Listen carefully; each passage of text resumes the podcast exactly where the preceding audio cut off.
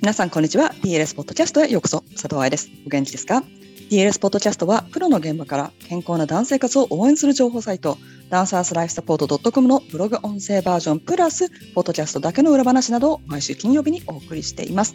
DLS9 周年を記念しまして、ゲストにダンサーの摂食障害専門、管理栄養士の染原文さんに来ていただいて、ポッドキャストをお送りしております。皆さんすでに先週、そして先々週のポッドキャストは聞いてくれていますでしょうか？今月のポッドキャストの感想は、 hello at Dancers Life Support .com にて教えてくださいね。まずは、ふみさんが今働いている DDD センターフォーリカバリーについて教えてください。DDD Centre for Recovery っていうのは、まあ、プライベートのクリニックで、オーストラリアのシドニーの North Shore っていうエリアのチャッツウッドとキリビリにクリニックを置いている、まあ、管理栄養士だけのクリニックなんですけれど、ダンサーと摂食障害を専門としていて、実は2017年にもともとドクターのクリニックとか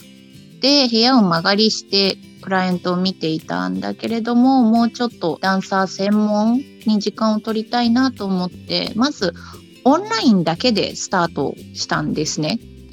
で、空いている時間でオンラインでちょっとコンサルテーションして、あとは情報っていうのをまず流していきたいって思ったので、そこからパートタイム的にスタートしたのが2017年私それを知らなかった。Oh, really?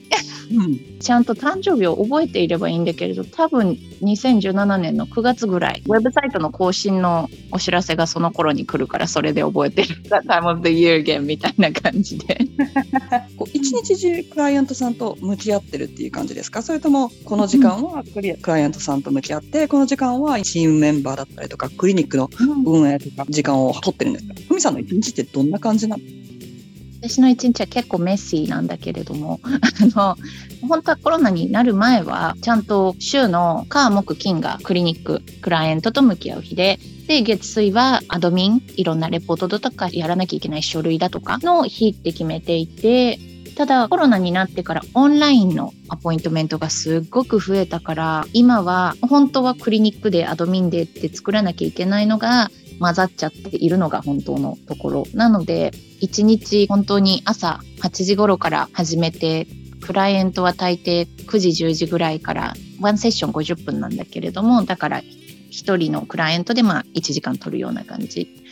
で、クライアントはその日によって4人から6人くらいで空いている時間でノートを終わらせてレポートを書いてっていうような一日を送っています。で、その間にチームミーティングがあったり、あの、他のスーパービジョンを提供したり、ウェビナーだったりワークショップの準備をしたりっていうことをしています。スーパービジョンっていうのを知らない人がいたらどういうふうに説明します、うんスーパービジョンっていうのは、こう、専門職同士の先輩から学ぶ場っていうような感じで、私がスーパーバイザーとして、まあ、若い管理栄養士で、例えばこう、ダンサーを見たいとか、摂食障害を専門的にやっていきたいっていう子のケースを一緒に話し合っていったり、今悩んでいることだとか、そういうことについての解決策をあの模索していったりっていうふうに、まあ、メンターのような感じで接するのがスーパービジョンです。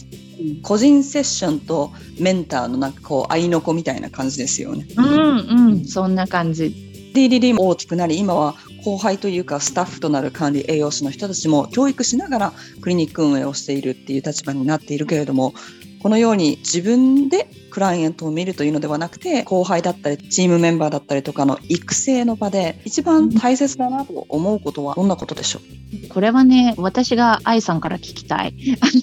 私もまだまだこう勉強中でどうしたらいいんだろうって思っていることばっかりなんだけれども一番大切にしているのはスタッフが他の管理栄養士が安心してクライアントを見れる場所時間とスペースを提供するっていうことやっぱりクライアントを見る時間っていうのが私たちのサービスのメインなのでその時間を一番クライアントにとってもカウンセリングをする管理栄養士にとっても心地いいものにできたらいいなっていうのは思っています。うん英語の言葉でニューレベル、ニューレベルっていうのがあるんだけど聞いたことあります？ない。自分で一人で働いている時はそれなりの問題があってチームが増えるとそれなりの問題があってってこう次のレベルに行けば行くほど新しい問題が出てくるっていう本当終わりがないですよね。うん。うん。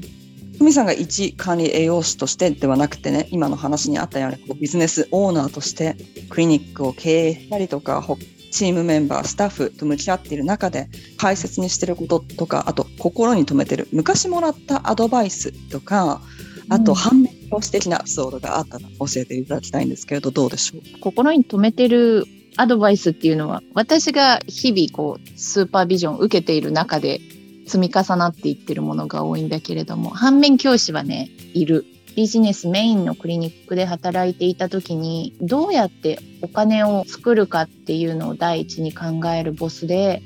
私はその時若かったからあビジネスお金っていうのをまず第一で考えないと一人前にはなれないんだみたいに思っていたけれどやっぱりそれだとダメなんだっていうのが今はすごくわかる。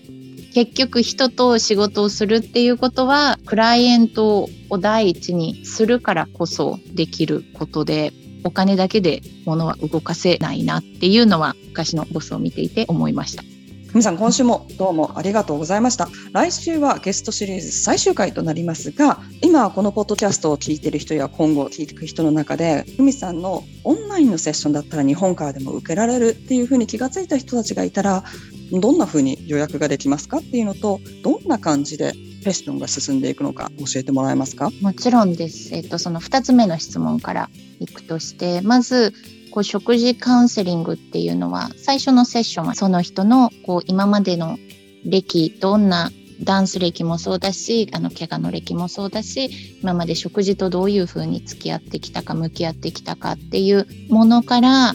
この食事カウンセリングを通して何を得たいのかどんなところにこう到達したいのかっていうのを話し合って治療のプランを決めていくまでが初心セッションで、まあ、本当のこう食事のカウンセリングっていうのは2つ目の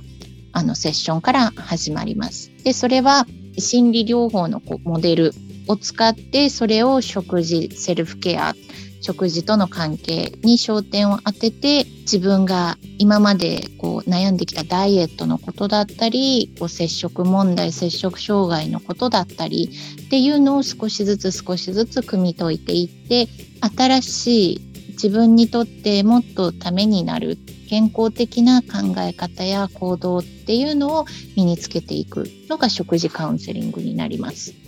セッションをどうやって予約をするかっていうとまずメールでふみ at ddtcfr.com.au